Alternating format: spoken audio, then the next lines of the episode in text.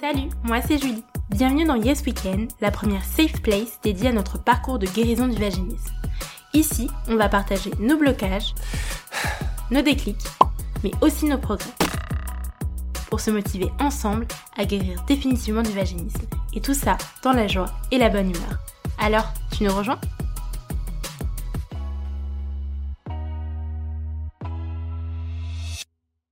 Hello, j'espère que tu vas bien. Bienvenue dans ce nouvel épisode du podcast Yes Weekend vers la guérison du vaginisme. Alors, on est en novembre et tu vas commencer à voir un petit peu partout des programmes qui vont te promettre de guérir du vaginisme avant la fin de l'année contre une belle somme d'argent sinon ce serait pas marrant. C'est hyper important de prendre du recul par rapport à ça et surtout de te questionner sur si c'est vraiment ce dont tu as besoin. Est-ce que par exemple il n'y a pas d'autres alternatives plus pertinentes et moins coûteuses? Quoi qu'il en soit, tu fais vraiment ce que tu veux, mais garde bien en tête que si t'es pas encore guéri du vaginisme, c'est pas parce que t'es pas inscrite dans un programme qui coûte une blinde. Et du coup, j'ai pas mal réfléchi sur ce qui fait qu'une femme atteinte de vaginisme n'est pas encore guérie. Et j'ai trouvé 13 raisons pour lesquelles tu n'es pas encore guéri du vaginisme, ou du moins, pour être plus précise, 13 raisons pour lesquelles tu ne vois pas encore d'amélioration concrète et durable par rapport à ton vaginisme.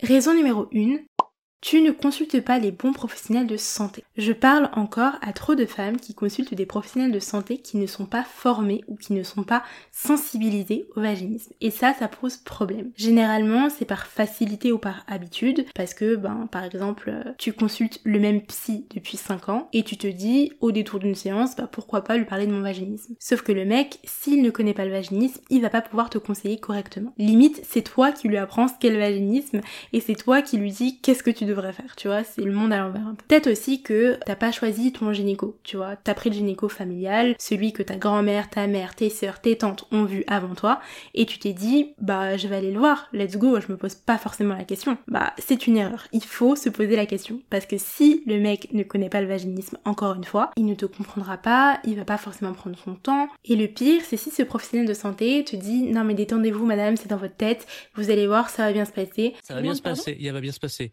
Non, mais Il y a Gérald 30% Darmanin, de attendez, baisse. pause. Oh, je vous demande pardon. Comment Ça vous va bien parlez se passer, madame, vous allez voir.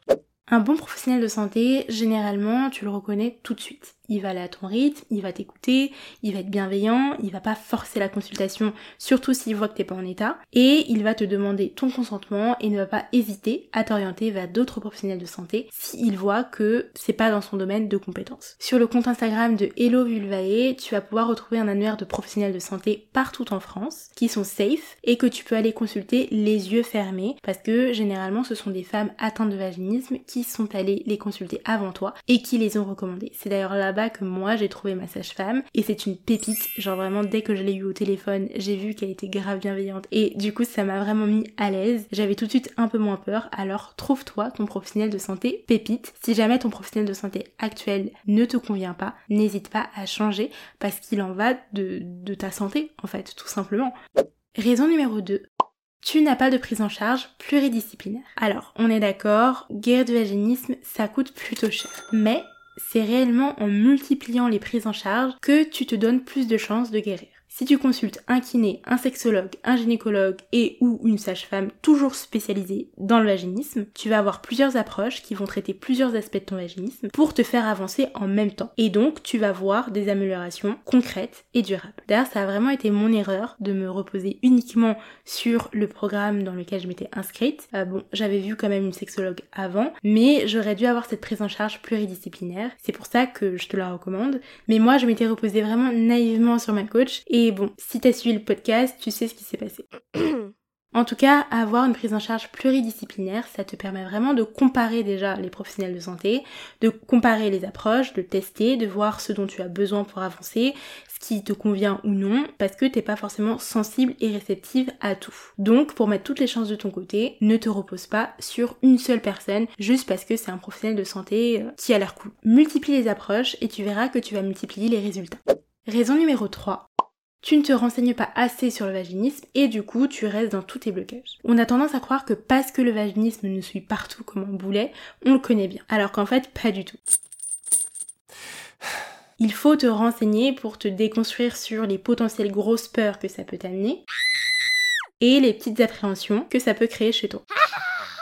Par exemple, moi, j'avais l'impression que mon vagin était tout petit et que le pénis de mon copain était vraiment immense. Et du coup, je comparais les deux et je me disais, mais euh, en fait, euh, ça va pas pouvoir s'emboîter là, il y a un problème, en fait, les comptes sont pas bons. Les calculs sont pas bons, Kevin. Et quand j'ai commencé à me renseigner, j'ai compris qu'en fait, j'avais une vision totalement erronée de mon corps, de mes parties intimes et surtout de celle de mon partenaire. Et quand tu comprends ça, bah ça va juste beaucoup mieux. Alors, je te dis pas que la peur va partir d'un coup, mais en tout cas, ça va beaucoup te rassurer. Raison numéro 4, tu ne travailles pas le côté physique et psychologique. Alors ça j'en ai beaucoup parlé, l'erreur que tout le monde fait c'est de se concentrer uniquement sur le côté physique parce que bah c'est simple, on voit des résultats immédiats. Ça rentre ou ça rentre pas.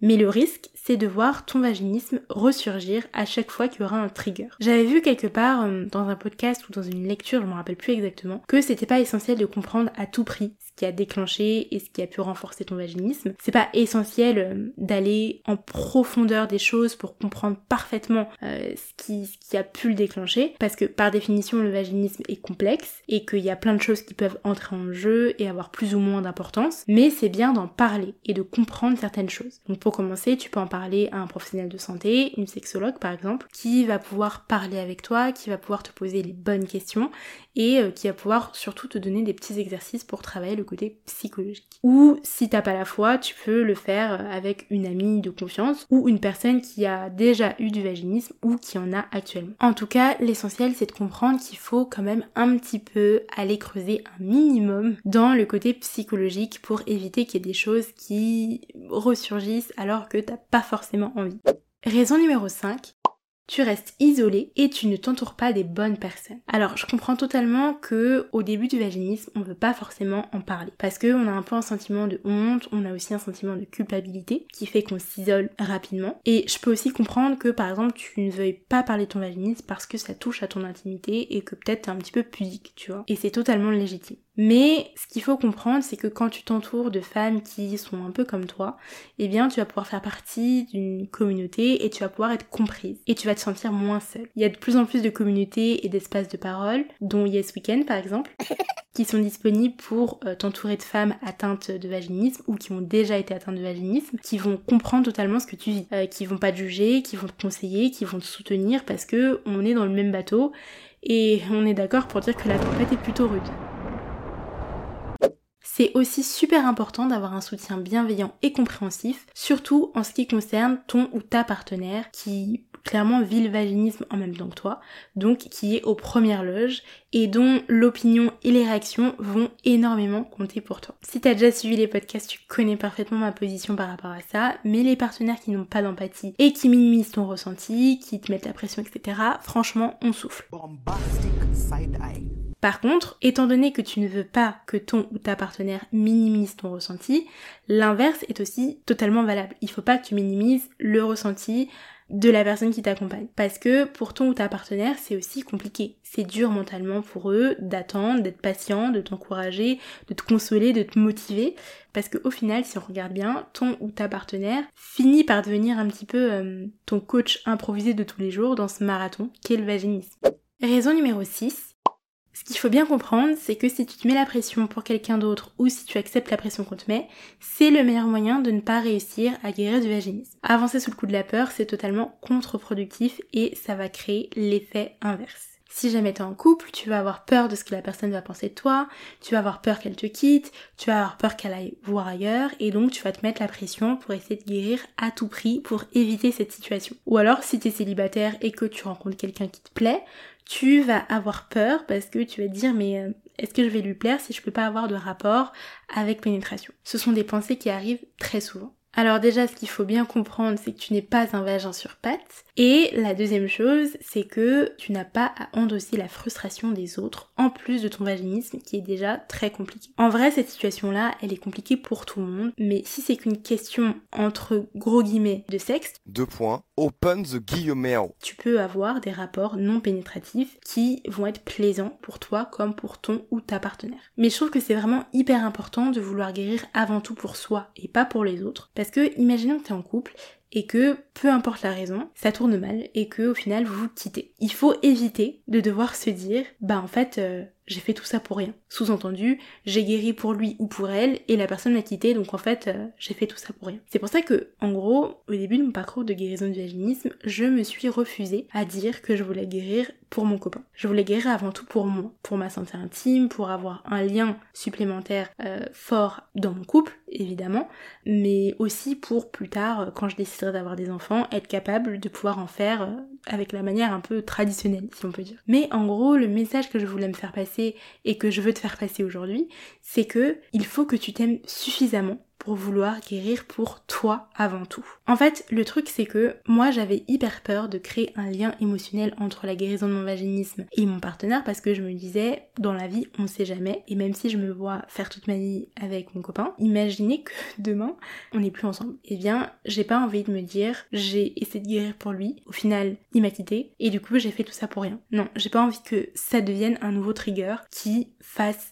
ressurgir mon vaginisme. Tu vois ce que je veux dire? Donc fais bien attention à ça. Et moi je te conseille de vouloir guérir avant tout pour toi plutôt que pour quelqu'un d'autre. Et je te conseille aussi d'éviter de créer un lien émotionnel entre la guérison de ton vaginisme et ton ou ta partenaire pour vraiment te préserver. Et c'est aussi une super belle preuve d'amour et une super belle estime de soi-même en vrai de vouloir guérir pour soi plutôt que pour quelqu'un d'autre.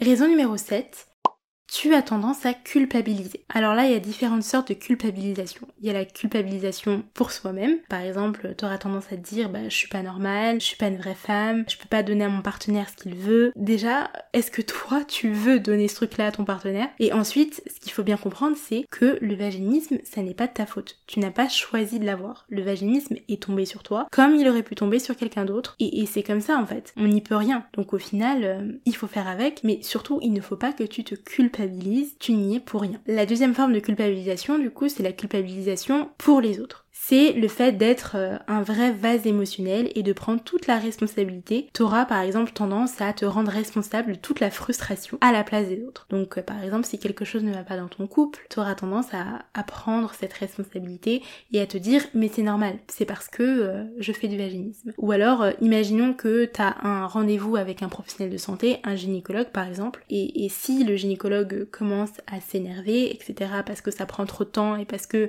il a l'impression t'es douillette et que tu fais du cinéma, pareil, tu vas avoir tendance à culpabiliser et à te dire bah c'est de ma faute, c'est à cause du vaginisme, euh, que, tout va mal. En gros, tu auras tendance à tout remettre sur le vaginisme et à te dire que si t'en avais pas, ça se serait pas passé comme ça. Mon point de vue, c'est que si jamais tu n'avais pas de vaginisme, ça se serait quand même passé comme ça. Imaginons que tu apprends que ton ou ta partenaire t'a trompé. Là, tu auras tendance par exemple à culpabiliser en te disant bah si j'avais pas eu mon vaginisme, ça se serait jamais passé. Moi, j'ai envie de te dire si ça se serait passé exactement de la même manière. Parce que c'est pas ton vaginisme, selon moi, qui détermine le comportement et les valeurs d'une personne. L'excuse aurait été différente, ok, ça aurait pas été euh, bah, je t'ai trompé à cause de ton vaginisme, mais, en fait, euh, le comportement serait resté le même. En fait, ce qu'il faut bien comprendre, c'est que face à des situations complexes, il y a des gens qui agissent selon leurs valeurs et d'autres qui décident d'agir comme des connards. Et qui, après coup, vont rejeter la faute sur toi parce qu'ils n'assument pas leur comportement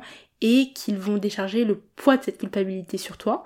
Et toi, comme tu un vrai vase émotionnel, tu vas prendre le poids de cette culpabilité, tu vas accepter et tu vas fermer ta bouche en te disant que de toute manière, c'est de ta faute parce que comme t'as le vaginisme, blablabla, c'est normal que la personne te trompe. Euh, non. C'est pas parce que tu souffres de vaginisme que tu vaux moins en tant que personne ou que tu vaux moins en tant que femme. Donc, arrête de culpabiliser par rapport à ton vaginisme, arrête de culpabiliser pour toi-même, arrête de culpabiliser pour les autres. Chacun prend ses responsabilités et sois plus indulgente avec toi-même. Pratique un peu plus l'autocompassion. Ne laisse pas les gens avoir peu de respect envers toi-même parce que si toi-même t'as pas de respect pour toi, comment veux-tu que les gens en aient pour toi? Raison numéro 8. Tu n'es pas pleinement disponible pour ta guérison. Alors là, j'ai trop parlé avec des femmes qui viennent me voir et qui me disent je lis en fait euh, moi je suis pas guérie et je suis désespérée et quand je creuse un petit peu au final je me rends compte que elles ne font pas grand chose pour aller dans le sens de leur guérison.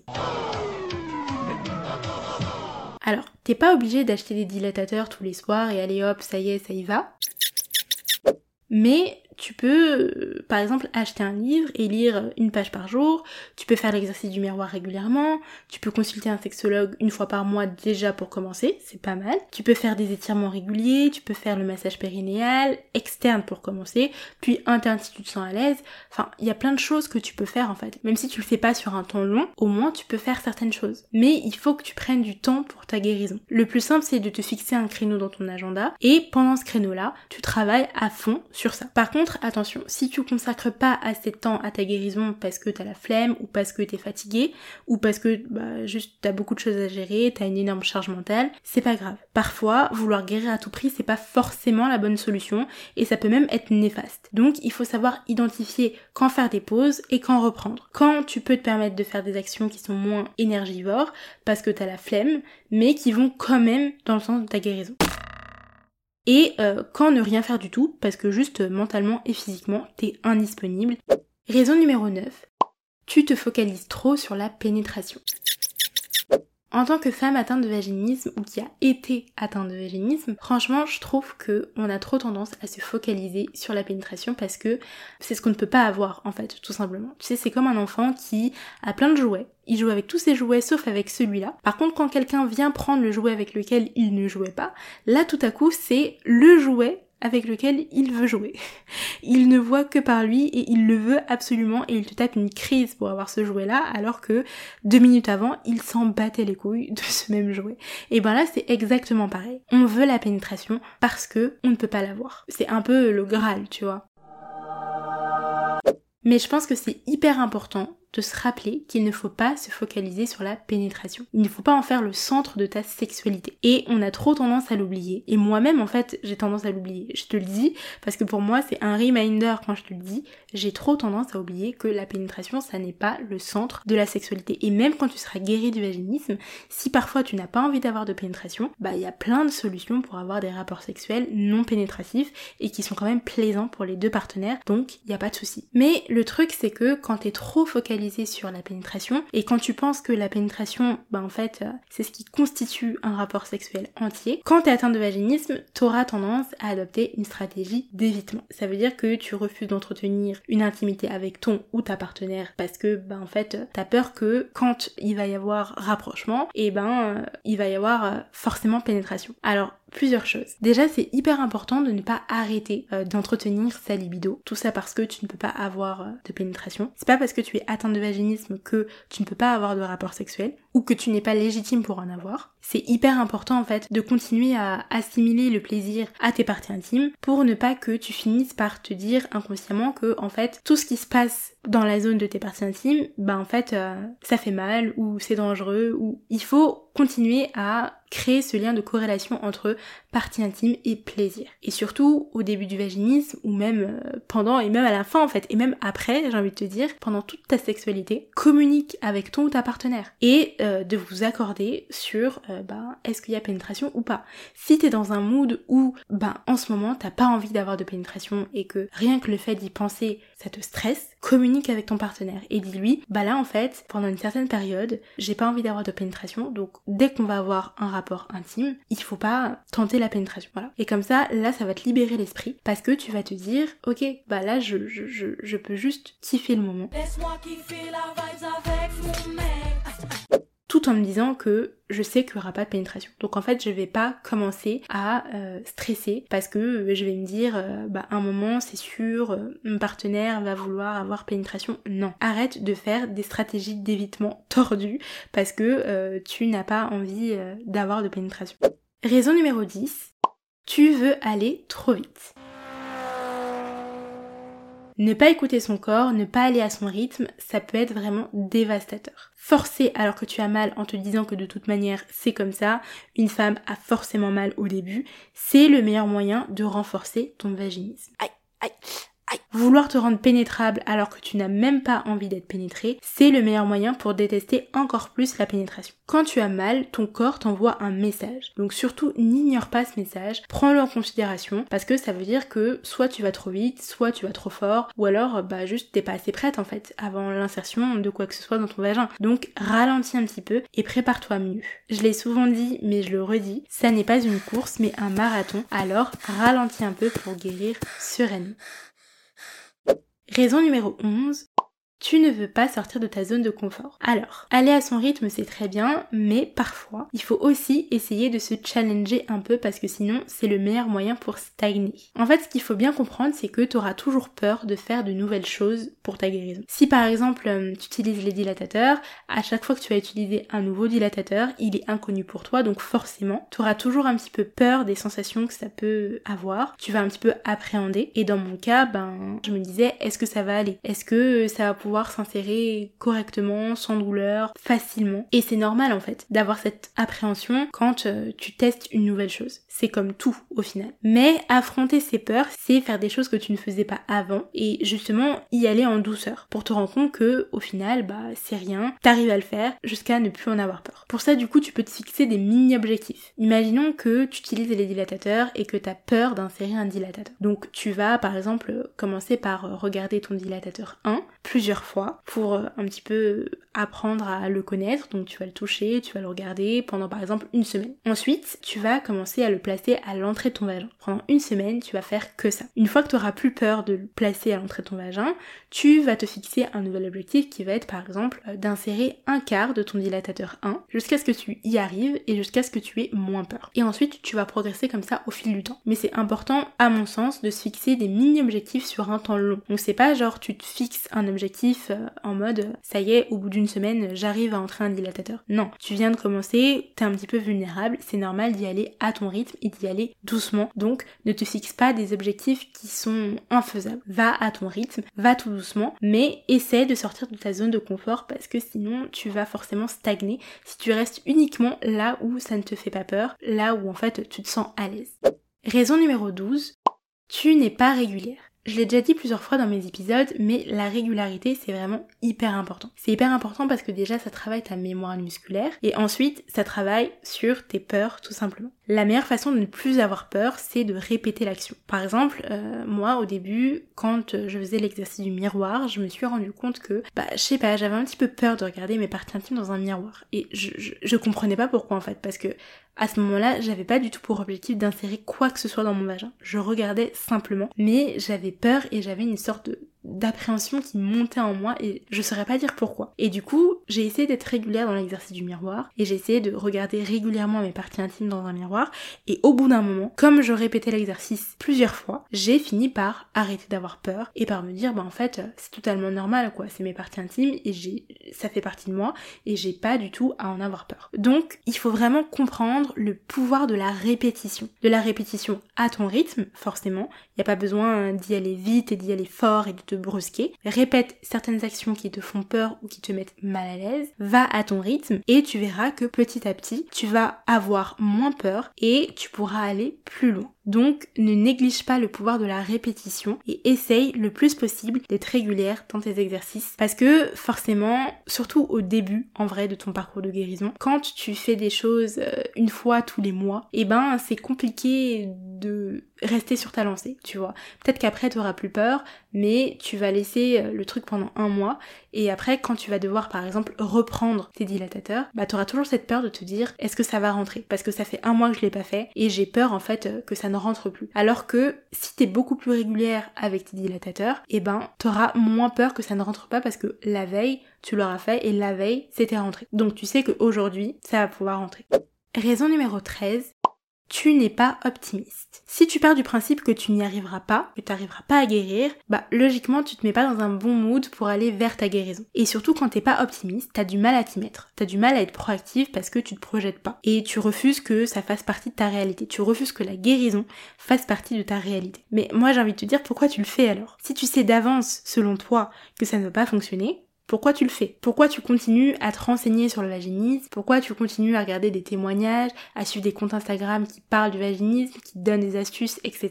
Pour moi, si tu fais tout ça, c'est que quelque part, quand t'es pas optimiste et quand tu te dis que ça va jamais fonctionner, tu espères que tu te trompes et je te rassure, tu te trompes et c'est totalement possible de guérir. Alors, arrête d'être pessimiste et essaye d'instaurer un petit peu plus de proactivité dans ton parcours de guérison du vaginisme parce que sinon tu ne verras pas d'amélioration. Et surtout, on a trop tendance à oublier ça mais le vaginisme, ça n'est pas une maladie incurable. Et justement, en fait, j'utilise souvent l'expression guérir du vaginisme. Ok Mais c'est souvent par facilité. Et, et aussi c'est parce que euh, le mot guérir, ça, je, trouve que ça me semble un peu à la hauteur de ce qu'on vit au quotidien tellement certaines femmes ont vraiment l'impression d'être au bout de leur vie et qu'elles ont l'impression qu'elles ne pourront pas passer à autre chose. Mais, mais en fait, on ne guérit pas du, du vaginisme tout simplement parce que ça n'est pas une maladie. On devrait dire plutôt genre apaiser le vaginisme ou soulager le vaginisme. Mais on ne guérit pas du vaginisme. C'est juste, entre gros guillemets, c'est juste un trouble. Donc tu vas t'en sortir. Et il y a plusieurs solutions. Et en fait, il ne tient qu'à toi de les mettre en place. Parce que tu auras beau avoir tous les programmes du monde, tu auras beau avoir tous les coachs du monde, tu auras beau avoir toutes les astuces du monde, mais tant que tu ne décides pas toi de t'y mettre, tu ne verras pas de progression, tu ne verras pas d'amélioration et tu ne pourras pas aller vers ta guérison. Et pour le coup, personne ne le fera à ta place. Donc c'est dur, c'est pas plaisant, je le sais, c'est chiant parfois, je le sais, je le comprends, je suis passée par là, mais je t'assure que ça vaut largement le coup. Alors ne lâche rien. Et voilà, c'est la fin de ce podcast. J'espère qu'il t'a plu. À l'heure où je te parle, je suis guérie du vaginisme depuis le 5 août 2023 du coup, et j'espère que je pourrai t'inspirer par mon parcours et te motiver à guérir définitivement du vaginisme toi aussi. On se donne rendez-vous dans le prochain podcast.